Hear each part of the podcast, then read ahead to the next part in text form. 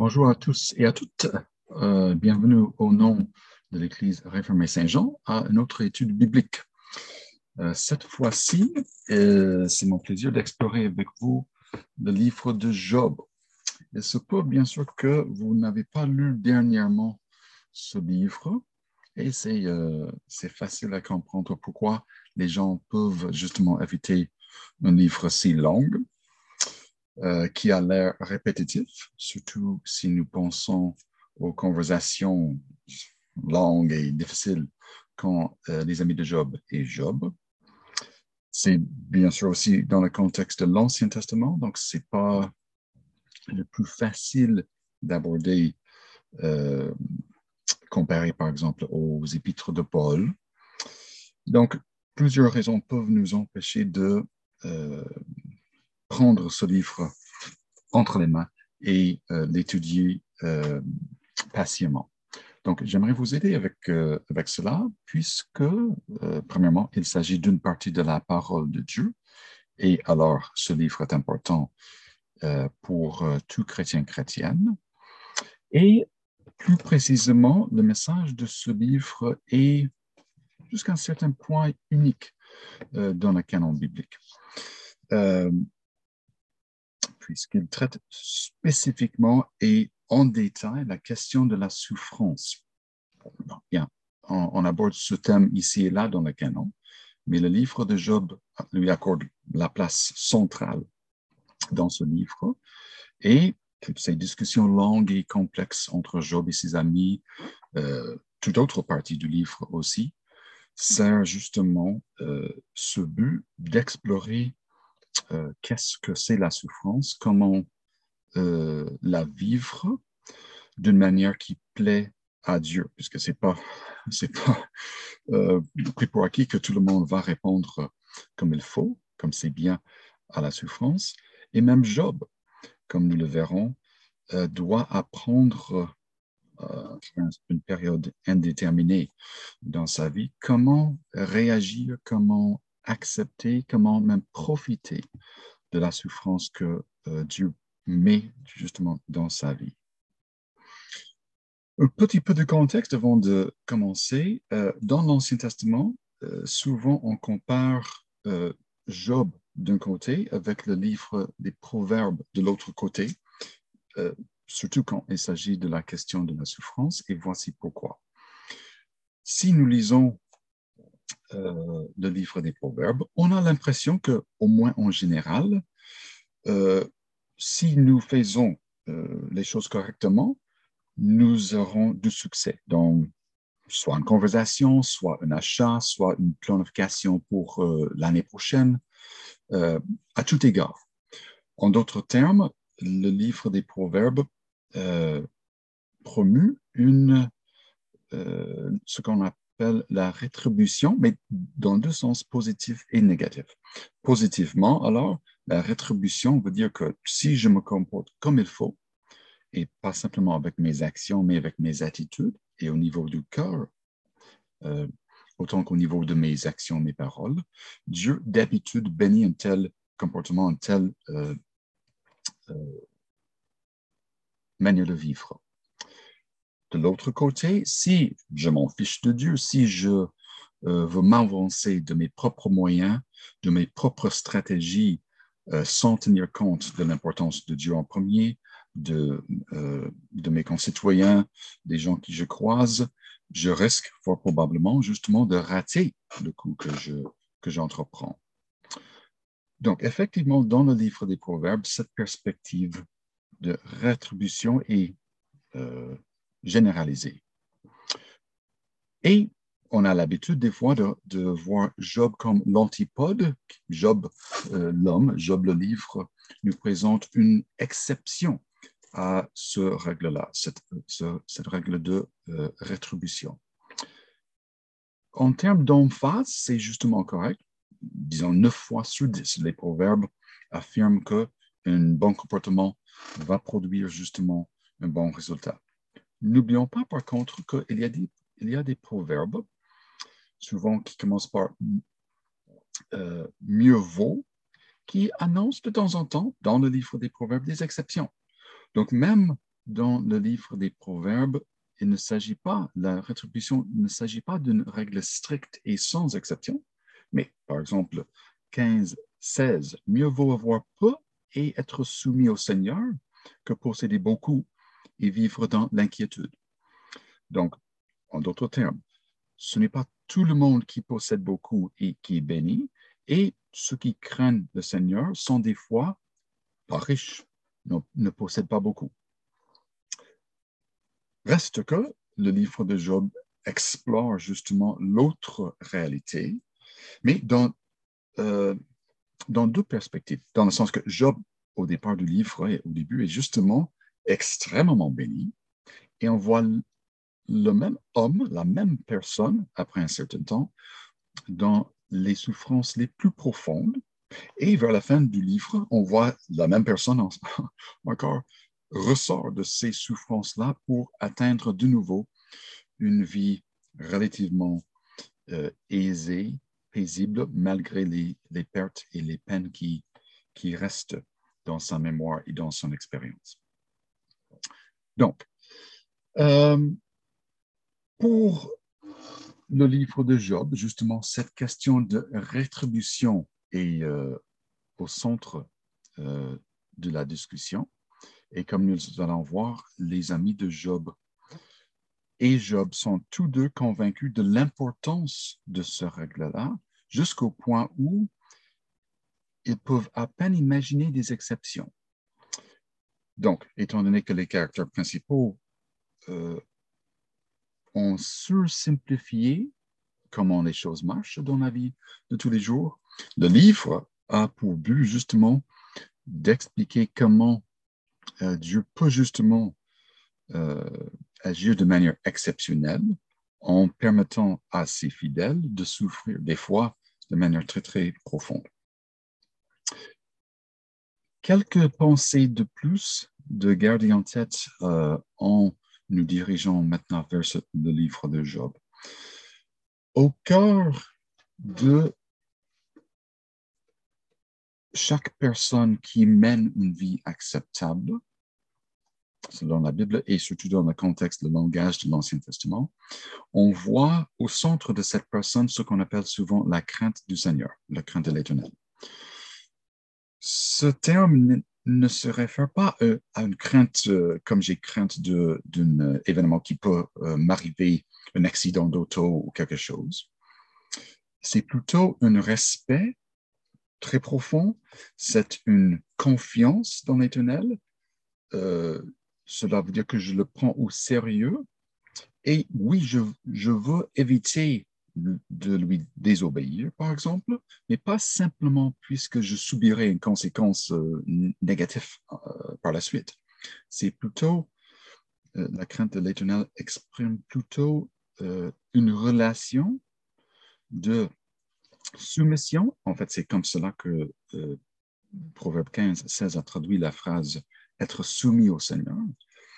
Une soumission, un respect, une confiance un amour en plus qui nous attache au Seigneur et qui nous permet de vivre n'importe quelle circonstance, euh, disons, main en main avec euh, le Seigneur, le suivant, lui faisant confiance, lui obéissant, même si nous ne comprenons pas exactement, ou peut-être pas du tout, pourquoi notre vie est telle qu'elle est.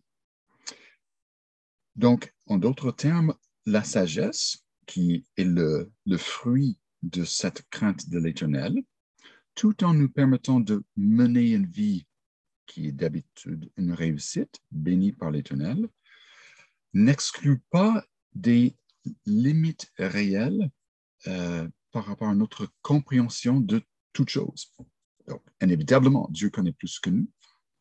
Et souvent, dans les circonstances même assez quotidiennes dans nos vies, nous ne comprenons pas tout, même de nous-mêmes, de notre époux, épouse, de nos enfants, des personnes que nous connaissons. Souvent, même, même généralement, sinon toujours, euh, il y a beaucoup qui nous, que, nous ne comprenons pas. Si c'est vrai au niveau de la vie quotidienne, c'est certainement beaucoup plus vrai au niveau, euh, quand il s'agit de la souffrance. Et justement, une partie de ce que le livre de Job ne veut nous apprendre, c'est que nous, nous devons accepter, on n'a pas le choix de toute manière, mais nous devons accepter de bon gré, avec humilité, ces limites à notre connaissance, euh, les limites de notre compréhension des circonstances dans, dans lesquelles nous vivons. Et surtout quand il s'agit de la souffrance, c'est probablement euh, la situation la plus difficile euh, dans laquelle on peut accepter que nous ne comprenons pas, au moins pas tout de suite, pour quelle raison Dieu a permis un tel événement, une telle situation de marquer nos vies, euh, comme le fait la souffrance. Donc, une crainte pour l'Éternel qui est la base, la racine d'une vie de respect, de soumission, d'amour, d'attachement, euh, qui produit par la suite cette vie qui, oui, est sage, tant et aussi longtemps qu'on garde euh, cet attachement au Seigneur euh, en bonne santé. Et c'est drôlement le fait que nous acceptons nos limites entre autres choses, qui nous permet justement de passer à travers des périodes difficiles avec la présence de Dieu, avec sa bénédiction, même dans la souffrance. Donc, dans quelques séances, nous allons explorer le livre de Job ensemble et euh, une dernière séance va euh, porter surtout sur la question de la souffrance spécifiquement et dans ce contexte-là, sans se limiter au livre de Job, mais plutôt euh, on va explorer du point de vue chrétien général cette question de souffrance et euh, ses dimensions théologiques. Mais avant d'y arriver, euh, passons alors quelques temps avec le livre de Job. Je vous partage premièrement une structure du livre pour vous aider à suivre les discussions euh, c'est pas super compliqué, euh, mais effectivement, quelque chose de simple va nous aider à passer euh, à travers ce livre assez compliqué. Donc, quelques commentaires.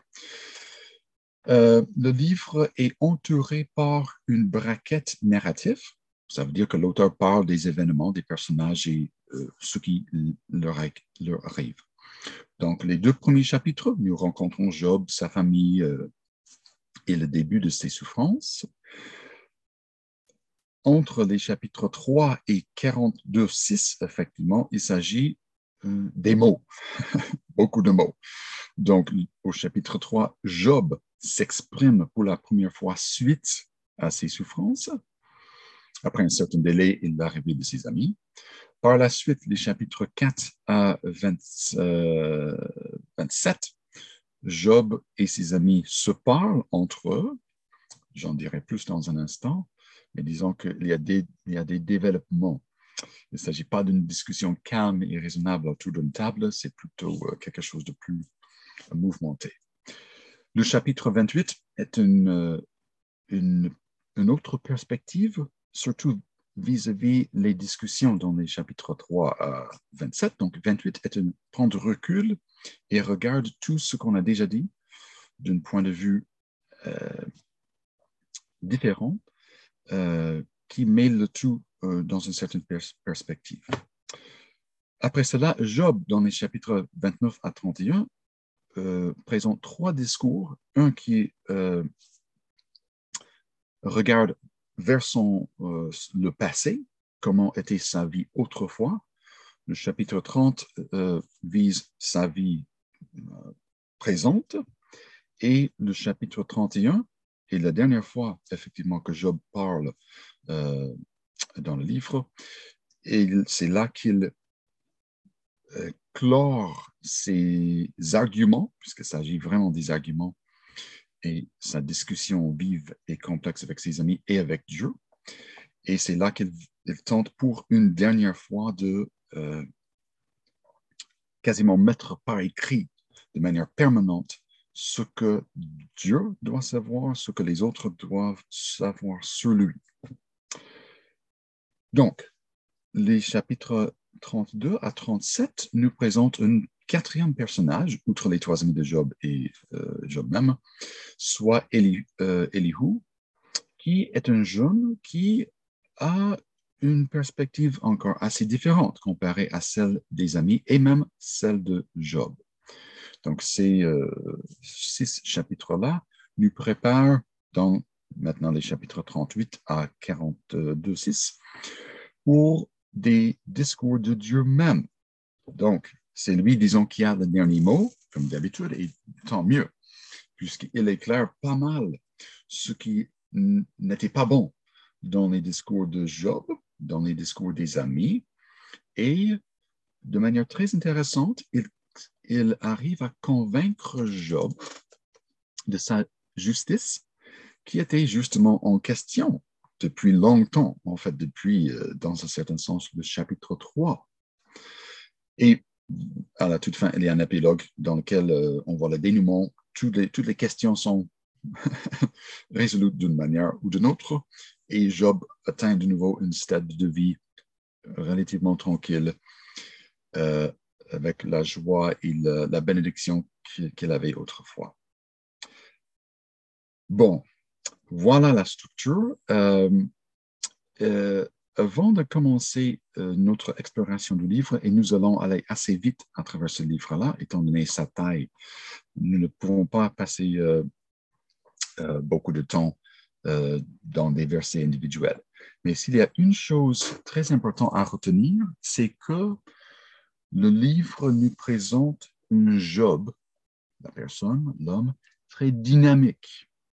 Il n'est pas la même personne tout au long du livre.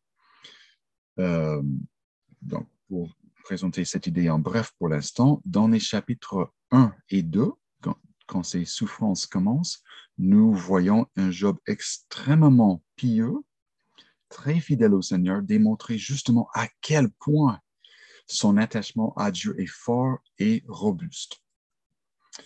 Mais curieusement, avec le temps, euh, il semble euh, cet attachement semble s'affaiblir petit à petit, donc, entre autres choses, et malheureusement à cause des, tentatives de ses amis de l'aider. Donc, les chapitres 3 avec le, monologue de Job et puis 4 à 27, nous voyons que Job euh, commence avec le désir de simplement mourir, le chapitre 3 déjà, mais avec le temps, cette idée cède la place à son désir de se justifier ou d'être vindiqué auprès de Dieu. Et Dieu, il suppose, est responsable et coupable pour avoir permis euh, une telle souffrance de, rentrer dans sa vie. Et nous, aurons, bientôt une idée assez claire euh, de comment Job arrive à cette conclusion-là. Et comme je l'ai dit, les chapitres 29, 30 et 31, Job, dans d'autres monologues, affirme cette position-là, qu'il est innocent, que Dieu est coupable et la seule manière de résoudre son problème est justement pour Dieu d'admettre qu'il a tort. Mais Dieu, évidemment, n'est pas convaincu des arguments de Job, donc il prend la, la parole dans les chapitres 38 à 41 et il convainc Job justement que euh, les choses sont plus complexes que Job ne le pensait. Donc, l'idée d'un Job dynamique qui change avec le temps, change avec les circonstances, qui, admettons-le, sont extrêmement difficiles pour lui. Donc, nous devons avoir de la sympathie pour Job d'un côté, sans question, puisque j'espère que aucune euh, de nous ne passera pas par de telles souffrances. Ceci dit, Dieu même euh, ne laisse aucun doute sur le, l'avis que Job, dans certains de ses propos, surtout que si, euh, ceux qui ont euh, trait à la justice de Dieu, avait tort. Donc Dieu, le corrige tout en étant, comme nous devons l'être, compatissant envers lui. Dieu ne le frappe pas, il ne l'insulte pas, il lui pose des questions, il le guide, il l'enseigne, et ses enseignements produisent justement un autre changement euh, au cœur de la personne de Job. Alors, ça suffit, je l'espère, pour l'introduction. Donc, euh, comme d'habitude, si vous avez une Bible, ce sera très utile, puisque nous allons parcourir, euh, des passages euh, assez rapidement, avec un coup d'œil ici et là à certains points clés. Alors, nous sommes au chapitre premier, dans cette introduction narrative au livre. Quelques astuces pour la lecture des narratifs. L'auteur choisit toujours quoi raconter et doit laisser beaucoup de côté qui n'est pas aussi pertinent. Donc, euh, ce que nous lisons prime sur d'autres choses qui auraient pu être dans l'arrière-plan, mais qui ne sont pas mentionnées. De même, quand le narrateur veut euh, présenter de la manière la plus claire possible euh, le caractère de quelqu'un, d'habitude, il laisse la personne parler donc, nous allons voir que euh, Job parle au moment clé dans ces deux chapitres-là et que le narrateur évalue explicitement ce que Job dit. Donc, les paroles de Job sont déjà importantes dans le premier chapitre et restent importantes tout au long de ses monologues et ses discours avec ses amis. Euh, et Dieu prend au sérieux les paroles de Job puisqu'ils répondent à ces arguments plus tard dans le livre. Alors, le narrateur nous dit certaines choses assez brèves sur Job qui sont tout de même importantes. Il y avait dans le pays d'Out, on n'a aucune idée en passant où est, ce pays-là, probablement au sud de Canaan, mais euh, il y a plusieurs possibilités au nord de Canaan, au sud de Canaan. Heureusement, le lieu précis n'a aucune euh, effet sur le message du livre. Donc, nous pouvons nous contenter de cette manque d'informations. Bon, cet homme, et voici la première description qui est définitive de l'homme, au moins à l'heure actuelle. Cet homme était intègre et droit, il craignait Dieu et s'écartait du mal. Donc, ces quatre caractéristiques euh, constituent effectivement une description extrêmement positive que nous ne trouvons nulle part ailleurs dans l'Ancien Testament. Donc, cela ne, ne veut pas dire que Job était parfait, mais c'est clair quand même qu'il était exceptionnellement pieux, ou pour reprendre les mots du texte, intègre, obéissant, euh, fidèle à Dieu. N'oublions pas que dans, dans l'arrière-plan est justement cette question de rétribution. Donc, nous lisons dans les versets qui suivent que Job est extrêmement riche, et vous pouvez voir les chiffres, disons, dans le texte. La question qui se pose derrière les versets alors est, bon, les biens de Job sont-ils le fruit, le résultat direct mécanique de son obéissance, ou peuvent-on avoir la piété sans la bénédiction, ou les richesses sans la piété? Cette question est toujours dans l'arrière-plan ici et bientôt les, amis et Job vont la discuter ouvertement. Mais il est extrêmement pieux, verset 2, verset 1 extrêmement riche, le verset 3, il a ses sept fils et trois filles. Euh, remarquez en passant à quel point il est soucieux de leur bien-être spirituel. Il n'y a aucune implication ici que les les enfants étaient excessifs ou euh, faisaient de la, débauche dans leur, leur, fête ici, mais ils avaient quand même une vie assez aisée. Et suite à ces fêtes, chacune pour son anniversaire, Job, au cas où qu'ils auraient fait quelque chose qui déplaisait à Dieu, les sanctifiait et il offrait des sacrifices euh, pour eux, comme nous le disons euh, au verset 5. Job envoyait chercher ses fils et les sanctifier, puis il se levait de bon matin et offrait pour chacun d'eux un holocauste, car Job disait, donc nous savons un peu comment, comment il pensait et à quel point il prenait au sérieux d'un côté la sainteté de Dieu et de l'autre côté son amour pour ses enfants. Peut-être mes fils ont-ils péché et ont-ils maudit Dieu dans leur cœur? Et il le faisait ainsi à tous les jours. Donc, chaque fois qu'il avait une fête, ça, laisse entendre qu'en tant que père, il gardait un œil euh, sur le bien-être spirituel de ses enfants, spécifiquement dans ces contextes-là.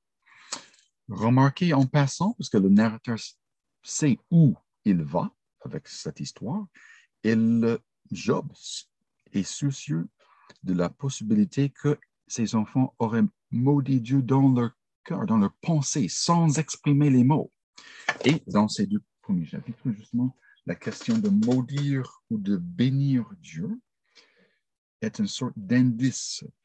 Si on maudit Dieu, il a quelque chose d'extrêmement grave. Il s'agit quasiment d'un rejet de Dieu.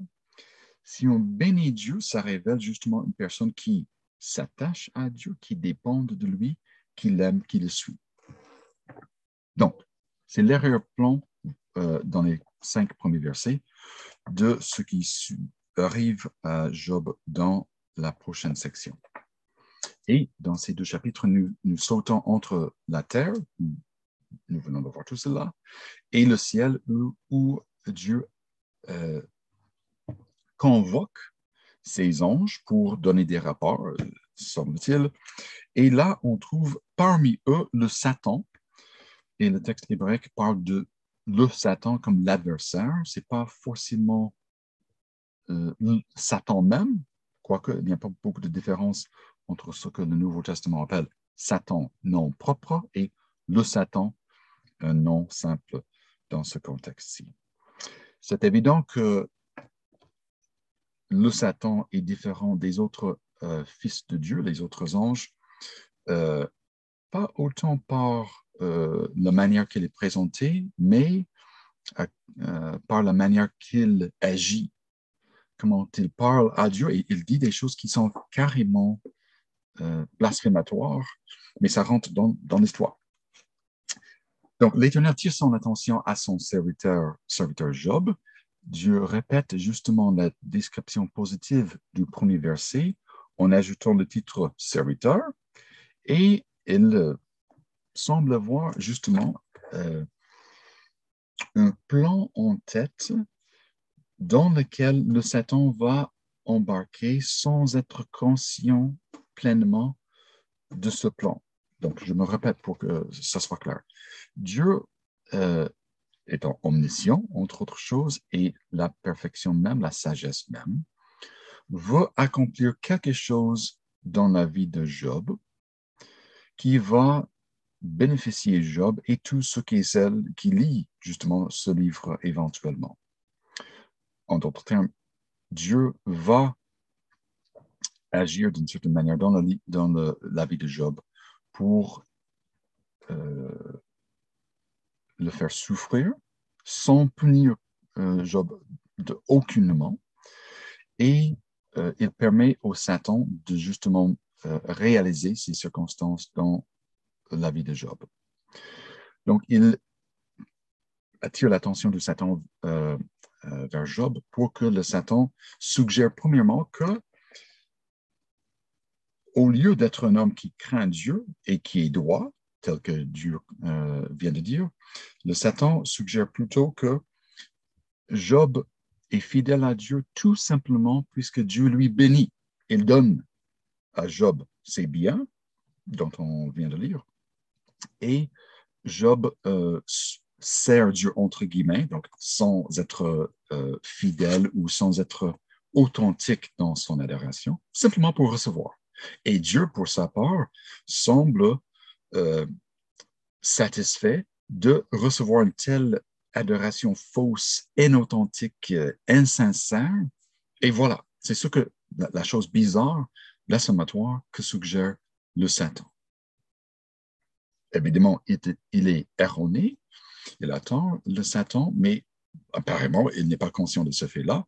Donc, il propose une autre réalité, effectivement. Donc, il propose par la suite que euh, si Dieu le permet de affliger Job, que Job va démontrer justement qu'il est infidèle, il va maudire Dieu. Et c'est la phrase clé. Si on maudit Dieu, ça démontre qu'on le lâche complètement, on veut vivre sans lui. Dieu le permet dans sa souveraineté, tout en gardant sa sainteté, il permet au Satan, à, à la Satan de justement affliger Job. La manière de laquelle il fait est justement sans aucune, de la part de Satan maintenant, aucune miséricorde et de manière brutale. Évidemment, euh, sans regarder en détail, nous avons quatre événements qui arrivent le même jour dans la vie de Job.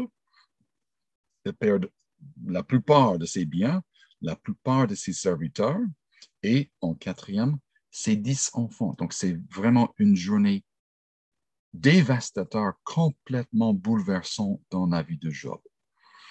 Et effectivement, pour souligner la manière que ces, ces tragédies s'accumulent une après l'autre, chaque fois qu'un messager arrive pour raconter à Job ce qui vient d'arriver, j'étais là et les serviteurs sont tués, les animaux sont pris par les, les rôdeurs. Le douzième messager arrive, interrompt le premier et raconte son histoire, le troisième, le quatrième ensuite. Donc, dans l'espace de quelques heures, sinon quelques minutes, Job perd quasiment tous ses biens, toute sa richesse matérielle, euh, les animaux, etc., la plupart de ses serviteurs et tous ses enfants. Chez les serviteurs, il y a un survivant des trois situations et dans le quatrième, c'est un serviteur qui vient lui dire que les, dix enfants, sans aucune exception, euh, sont morts euh, quand la maison s'écroule suite à euh, une tempête. Bon.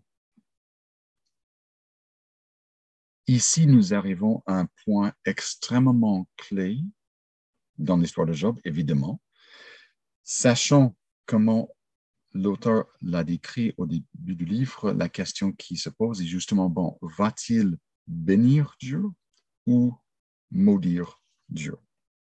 En passant dans le texte hébraïque, pour éviter même la semblance de quelque chose de blasphématoire, dans les traductions, nous, voyons déjà le mot maudire, mais on utilise l'euphémisme justement bénir à la place de maudire dans le texte hébraïque. Donc, l'auteur est très sensible à ce, cet indice de respect pour Dieu. Et c'est cette question maintenant que nous, euh, que les événements vont, justement euh, amener la réponse. Donc, nous sommes premier chapitre, verset 20.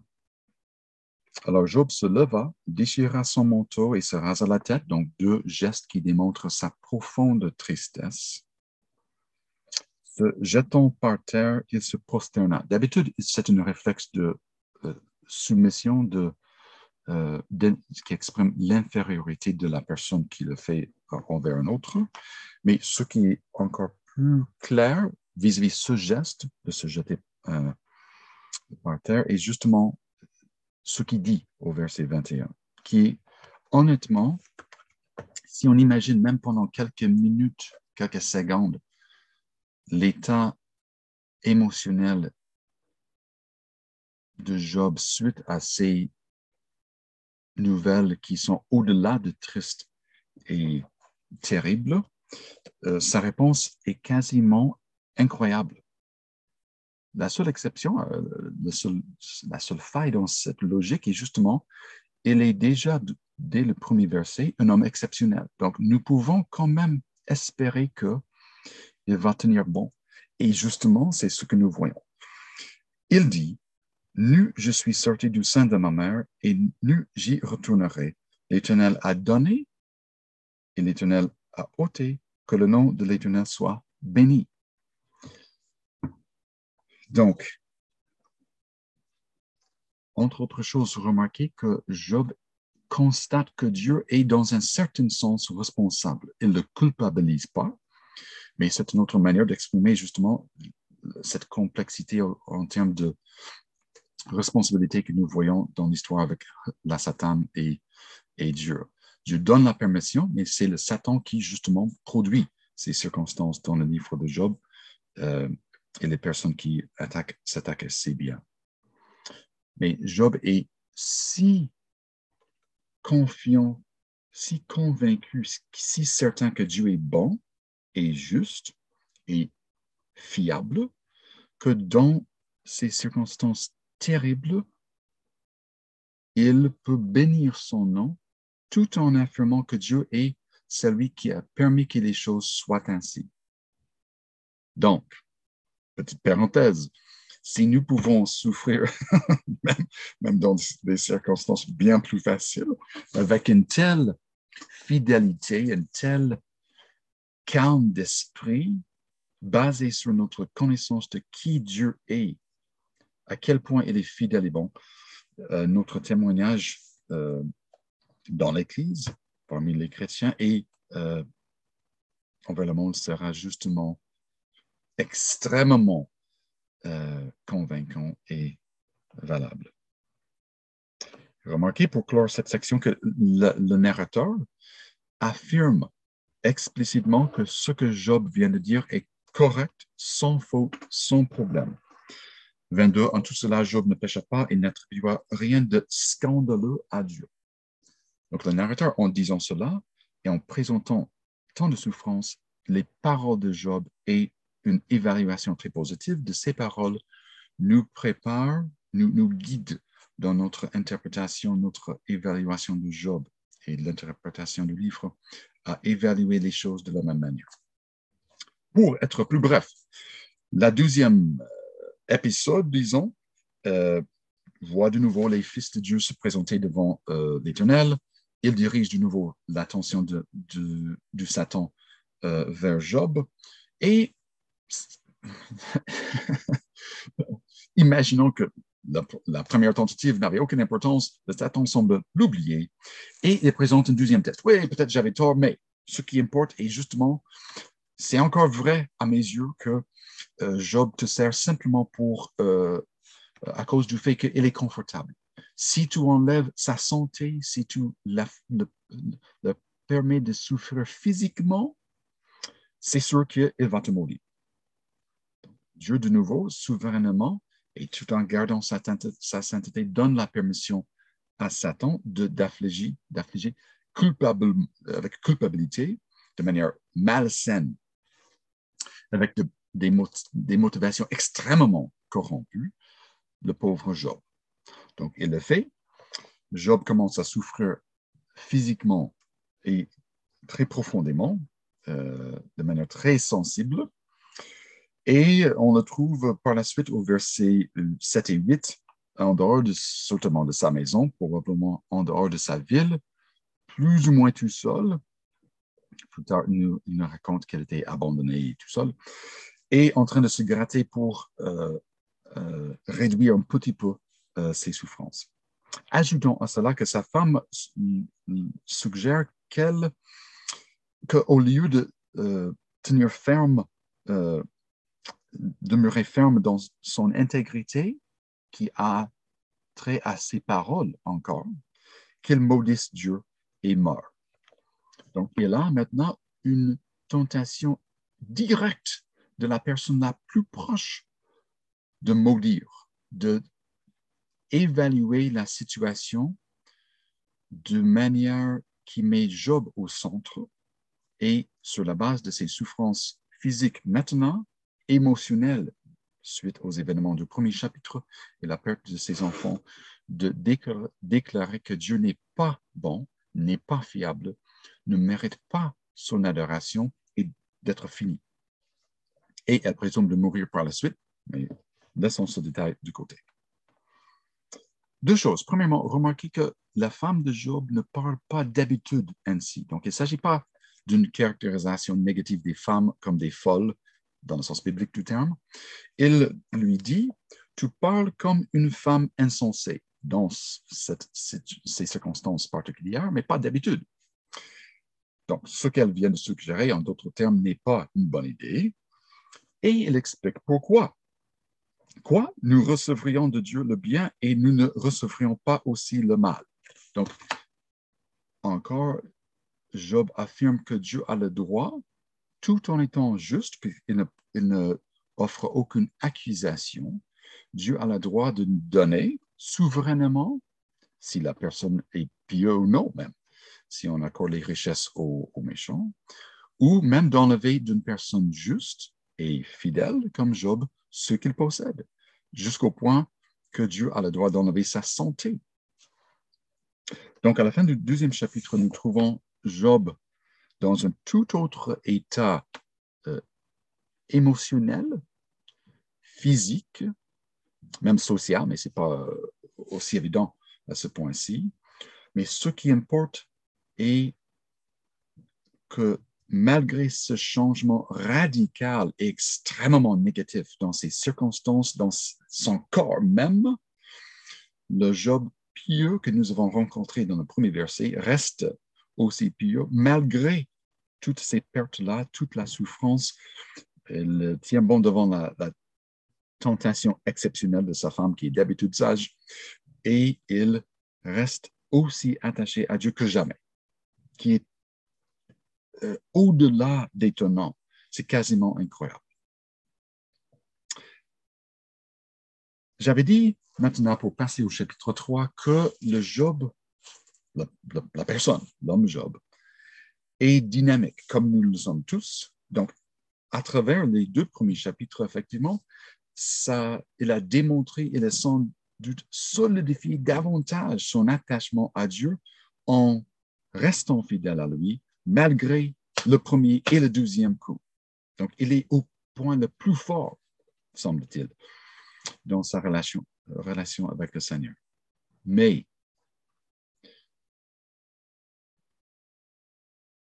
la seule donnée que nous avons qui explique en partie le changement qui se produit graduellement maintenant dans sa vie est que le temps passe. C'est pas juste, évidemment, que le temps passe. Mais avec le passage du temps, il semble que cette confiance que Job avait en Dieu, la, la fermeté, la tranquillité d'esprit, la soumission, euh, commence à perdre un peu son éclat et graduellement perdre un peu de son pouvoir et euh, avec le temps et à travers les discours avec les amis qui n'aident pas beaucoup, honnêtement, Job arrive éventuellement, comme je dis, au point où il est prêt à accuser Dieu euh, de malfaisance à son égard, tout en affirmant son innocence. En passant, pour que tout soit clair, dans ce, calcul de rétribution, les mauvais reçoivent ce qu'ils doivent suite à leurs mauvaises actions et les justes reçoivent ce qu'ils méritent à cause de leurs bonnes actions. Euh, c'est clair dans le chapitre 1 et 2 que les raisons pour lesquelles Job souffre n'a rien à voir avec un péché particulier qui, aurait la, qui, qui, euh, qui serait la cause de ses souffrances ou que Dieu aurait puni maintenant. Donc, pour le dire autrement, nous avons affaire ici, à la fin du chapitre 2, c'est très clair, nous avons affaire avec un homme intègre qui n'est pas en train d'être puni pour un péché, et nous avons un Dieu juste qui permet à cet homme de souffrir. Donc, ce, cette équation telle que présentée, une personne juste, pas parfaite, mais une personne qui, en cas de, au cas de péché, va euh, se repentir, offrir les sacrifices comme il faut dans l'Ancien Testament, et un Dieu qui est juste, cette équation-là n'existe pas ailleurs dans le Proche-Orient ancien. Ça semble bizarre peut-être à vos yeux ou anodine, mais effectivement, il y a beaucoup d'écrits dans le Proche-Orient ancien qui abordent le sujet de la souffrance.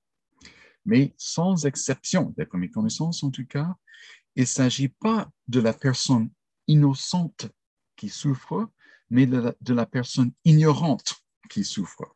Ignorante plus spécifiquement d'un péché que, à travers une longue période de souffrance et après avoir demandé à ce Dieu-ci et ce Dieu-là et un autre Dieu, ou un prêtre, une, une magicien, comment expliquer mes souffrances, on découvre vers la fin de, l'histoire, euh, peu importe laquelle, que ah, c'était justement, mes sacrifices n'étaient pas acceptables acceptable, donc je m'excuse devant le Dieu. Et voilà, la souffrance de la personne prend fin. Dans tous les euh, textes du Proche-Orient ancien qui discutent la souffrance humaine, c'est clair que la personne est ignorante, mais pas innocente. Il se peut, en passant, que les dieux soient aussi fautifs. Dans certains cas, c'est clair qu'un dieu est simplement méchant et affligé pour des raisons bêtes, le, pauvre qui, euh, qui souffre. Mais pour revenir à Job, nous savons quelque chose en passant que les amis de Job ne savent pas et quelque chose que Job ne, savent pas, ne sait pas. Soit cette souffrance, Dieu l'a permis pour accomplir quelque chose dans la vie de Job qui sera évident seulement à travers le livre. Bon, nous arrivons maintenant au chapitre troisième, euh, où dans deux mouvements, comme vous voyez dans la structure proposée tantôt, dans les versets 1 à 10, nous avons la réaction de Job à ses souffrances après un certain temps, euh, au moins sept jours, comme nous dit le texte, ses amis se sont assis avec lui en silence pendant sept jours, voyant à quel point il souffrait. Et cela a pris sans doute un certain temps de se rendre euh, chez Job de leur, son droit différent. Mais après un certain temps, le chapitre 3 nous révèle que Job n'est plus exactement dans le même euh, état d'esprit, état d'âme qu'il était dans les deux premiers chapitres. Et c'est pas pour critiquer Job que je le dis, c'est simplement puisqu'elle fait partie de l'histoire, et Dieu va travailler avec Job malgré sa faiblesse, tout comme il travaille avec nous, malgré nos faiblesses, tant et aussi longtemps que nous voulons recevoir de son aide, euh, au lieu de croire que nous sommes euh, capables de diriger nos vies nous-mêmes et de euh, tenir bon sans son aide. Donc, le chapitre 3, dans les dix premiers versets, vous verrez en lisant qu'il y a quelques échos du premier chapitre de la Genèse, en fait. Si on regarde, par exemple, qu'il soit ténèbres, et justement l'inversion complète que, que la lumière soit. On a affaire avec les étoiles, on a affaire avec la naissance, donc la reproduction humaine et la vie, telle que euh, Dieu en discute à la fin du, premier chapitre de la Genèse. On a affaire avec les saisons, l'année, le calendrier. Donc, euh, plusieurs éléments dans sa, malédiction euh, nous fait penser euh, à ce premier chapitre de la Bible. Pourquoi? Bon, abordons la question de l'autre direction. Job n'est pas, pas satisfait de sa vie maintenant, étant donné la grande souffrance qui vient d'apparaître euh, et qui le, pèse lourd. Sa réaction était bien différente dans les deux premiers chapitres. Maintenant, au troisième, nous voyons une autre réaction assez différente. Soit il veut que, si possible, et il est monothéiste, il ne croit pas en d'autres dieux que l'Éternel, mais si possible, il exprime au moins, le désir, le souhait que, si possible, il soit effacé, pas simplement qu'il meure maintenant, mais que son existence au complet soit retirée du cosmos comme s'il n'aurait jamais existé. Donc c'est pour ça qu'il doit toucher, si on imagine que la vie de Job est une, une file dans un gros tableau que Dieu a fait lui-même, Dieu veut que ce, ce fil soit retiré, enlevé et jeté pour que, justement, de manière rétroactive, sa souffrance soit euh, éliminée et prenne fin. Mais c'est intéressant que il, la manière de laquelle il exprime ce désir a à faire justement avec la création du cosmos et la manière que Dieu le gère présentement dans sa vie. Dans le livre de Job, en fait, la création, donc l'acte même de créer tout ce qui existe et par la suite de le gouverner, gérer, diriger, est extrêmement important pour la théologie du livre. En, d'autres termes, Dieu, si, on oublie le fait, ou si on n'apprécie pas pleinement le fait que Dieu est créateur, souverain et en train de gérer le mouvement de chaque atome, chaque planète, chaque personne, chaque bibite qui vole, nous n'apprécions pas adéquatement euh, son pouvoir, ni à quel point nous pouvons lui faire confiance. Et justement, comme Dieu le montrera plus tard dans le livre, quand il a créé tout ce qui existe, il y a plusieurs sortes d'ordres. Donc, si nous pensons encore à Genèse 1, euh, nous voyons que même la manière qu'on décrit la création est bien ordonnée avec les sept jours. Donc, dans les trois premiers jours, on crée les, espaces et dans les euh, deuxième euh, groupe de trois jours, les jours 4, 5, 6, on remplit ces espaces-là avec les animaux, les êtres humains, l'eau, etc.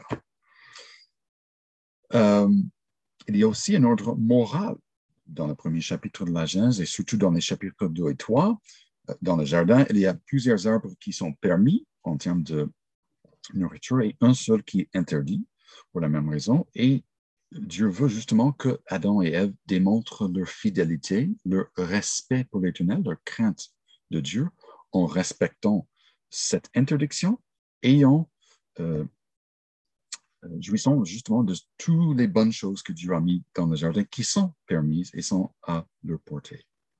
Donc, pour revenir à Job, il est conscient du fait que sa vie fait partie d'un tableau excessivement grand, complexe, majestueux et beau, j'ajoute, mais pour, l'instant, Job n'est pas en mesure de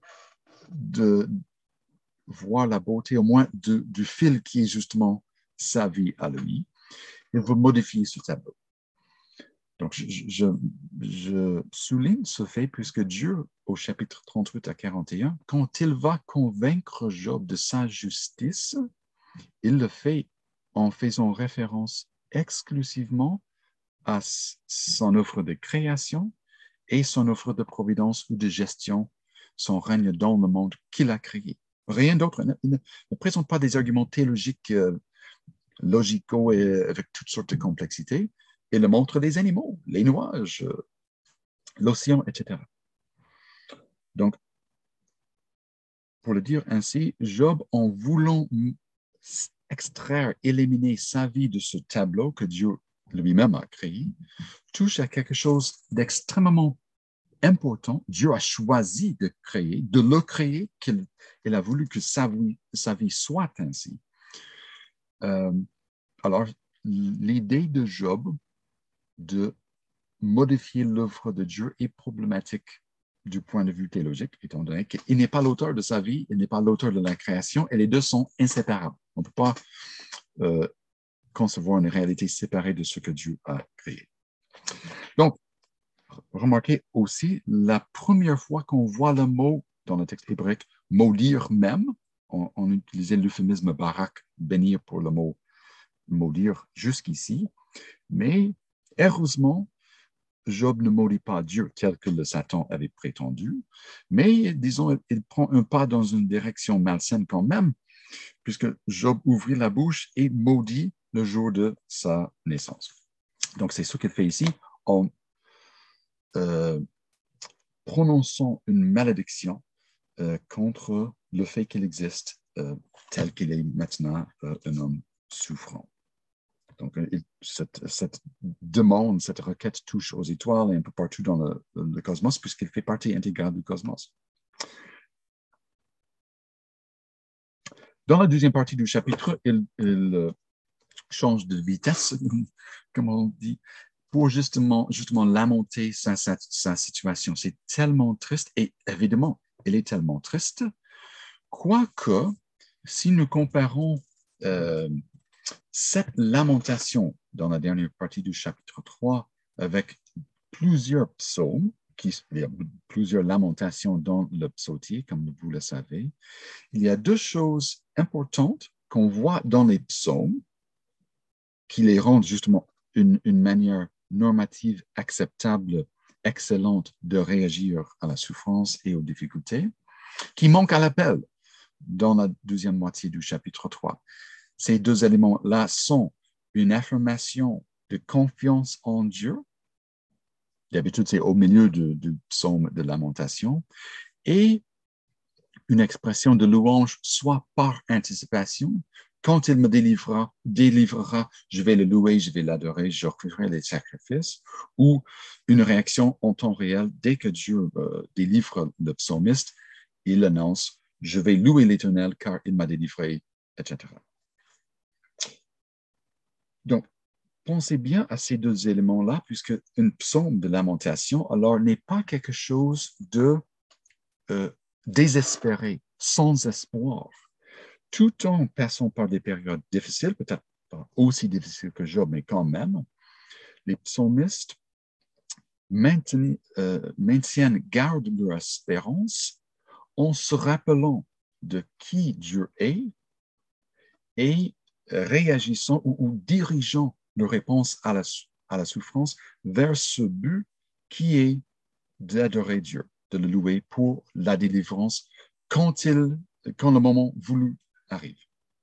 Ces deux, éléments-là sont absents dans la lamentation de Job, qui fait justement qu'il est, et qui révèle, qu'il est un homme désespéré, quasiment sans espoir. C'est pour cela qu'il souhaite mourir maintenant. Pour l'instant, sa première réaction négative à la souffrance, suite au chapitre 2 et ses réactions positives, pieuses à son énorme souffrance, et justement de vouloir mourir. Donc, il ne se suicide pas, il constate que cela n'est pas acceptable, mais il prie quasiment que Dieu mette euh, fin à sa vie pour ainsi mettre terme à euh, ses souffrances. Donc, on voit justement, je disais tantôt qu'il est sans espoir, mais pas exactement. Il espère que dans l'état de la personne morte, il aura enfin une tranquillité, un repos, euh, et que Dieu ne le poursuivra plus, puisqu'il commence à voir ce que Dieu fait dans sa vie en, apportant la souffrance comme quelque chose de négatif, et la seule manière de s'échapper à cette souffrance est justement de quitter la vie. Donc, il espère que Dieu le, permet de mourir, euh, qu'il cesse, par exemple, au verset 23 du chapitre 3, et que Dieu cesse de cerner Job de tout, euh, toute part, et que euh, il ait la tranquillité, le repos, le calme, qu'il soit seul et que Dieu ne l'afflige plus. Donc, c'est là que nous voyons Job avant que ses amis parlent.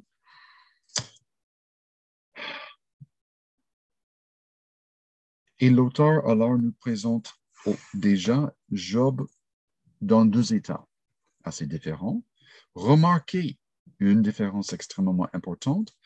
Dans les chapitres 1 et 2, chaque fois que Job s'exprime vis-à-vis de ses souffrances, 1, 21, 20, 21 et 2, 10, euh, le narrateur ajoute tout de suite l'affirmation que les propos de Job sont louables, ils sont corrects, ils sont orthodoxes.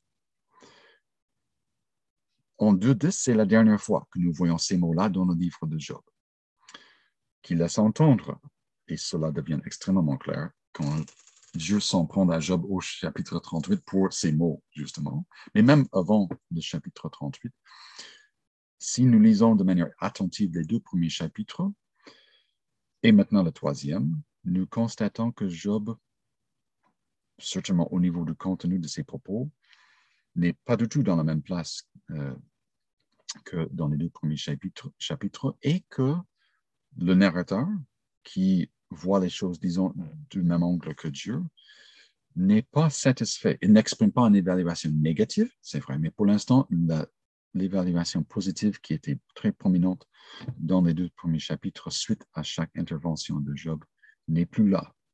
Donc le lecteur, toi, moi, euh, nous pouvons conclure de ce fait qu'il y a un problème déjà avec ce que Job dit. C'est limité. On voit Job en train de, de commencer un déclin, mais comme la comparaison avec les psaumes de lamentation laisse entendre, c'est pas si grave pour l'instant. Donc, on enlève la confiance, on enlève l'engagement de, louer Dieu suite à la délivrance, C'est pas bon, mais c'est pas la fin du monde, théologiquement parlant, on peut dire.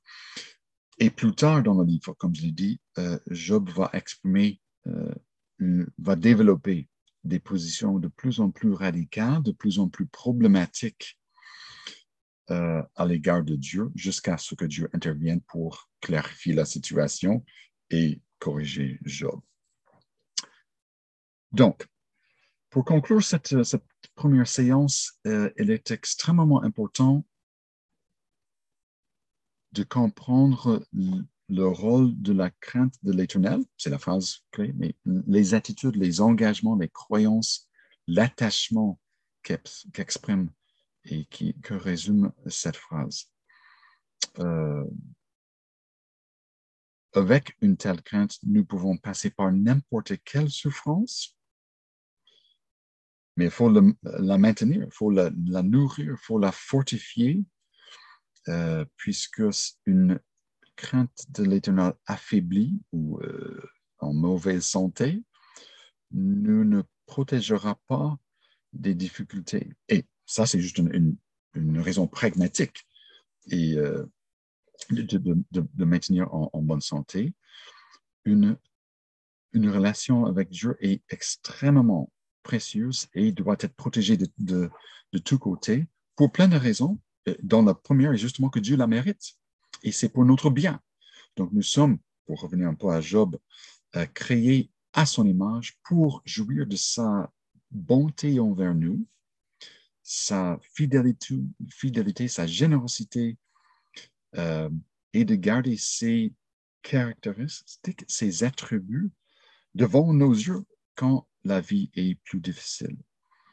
Et sinon, euh, les conséquences seront euh, graves si nous pouvons nous encourager, nous fortifier en restant près de Dieu. Euh, la souffrance, sans laisser entendre aucunement que la souffrance sera facile, nous pouvons apprendre justement de cette souffrance sur nous-mêmes, sur Dieu, sur le monde, sur plein de choses, de sorte que nous pouvons bénéficier de cette souffrance et sortir, ou au moins continuer de plus en plus fort ou forte, de plus en plus utile comme témoin, comme enfant de Dieu, qui peut justement raconter à quel point Dieu nous est suffisant comme le Créateur, comme le Rédempteur et comme celui qui va justement dans son temps nous délivrer pas simplement de nos souffrances physiques, mais même du péché euh, ultimement et pleinement en nous accueillant dans sa présence.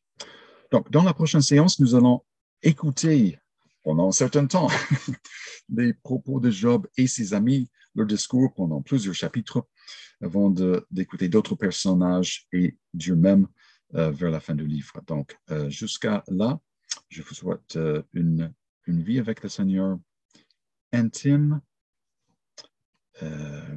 transformatrice, satisfaisante, qui croît et qui vous donne de la joie dans vos vies quotidiennes.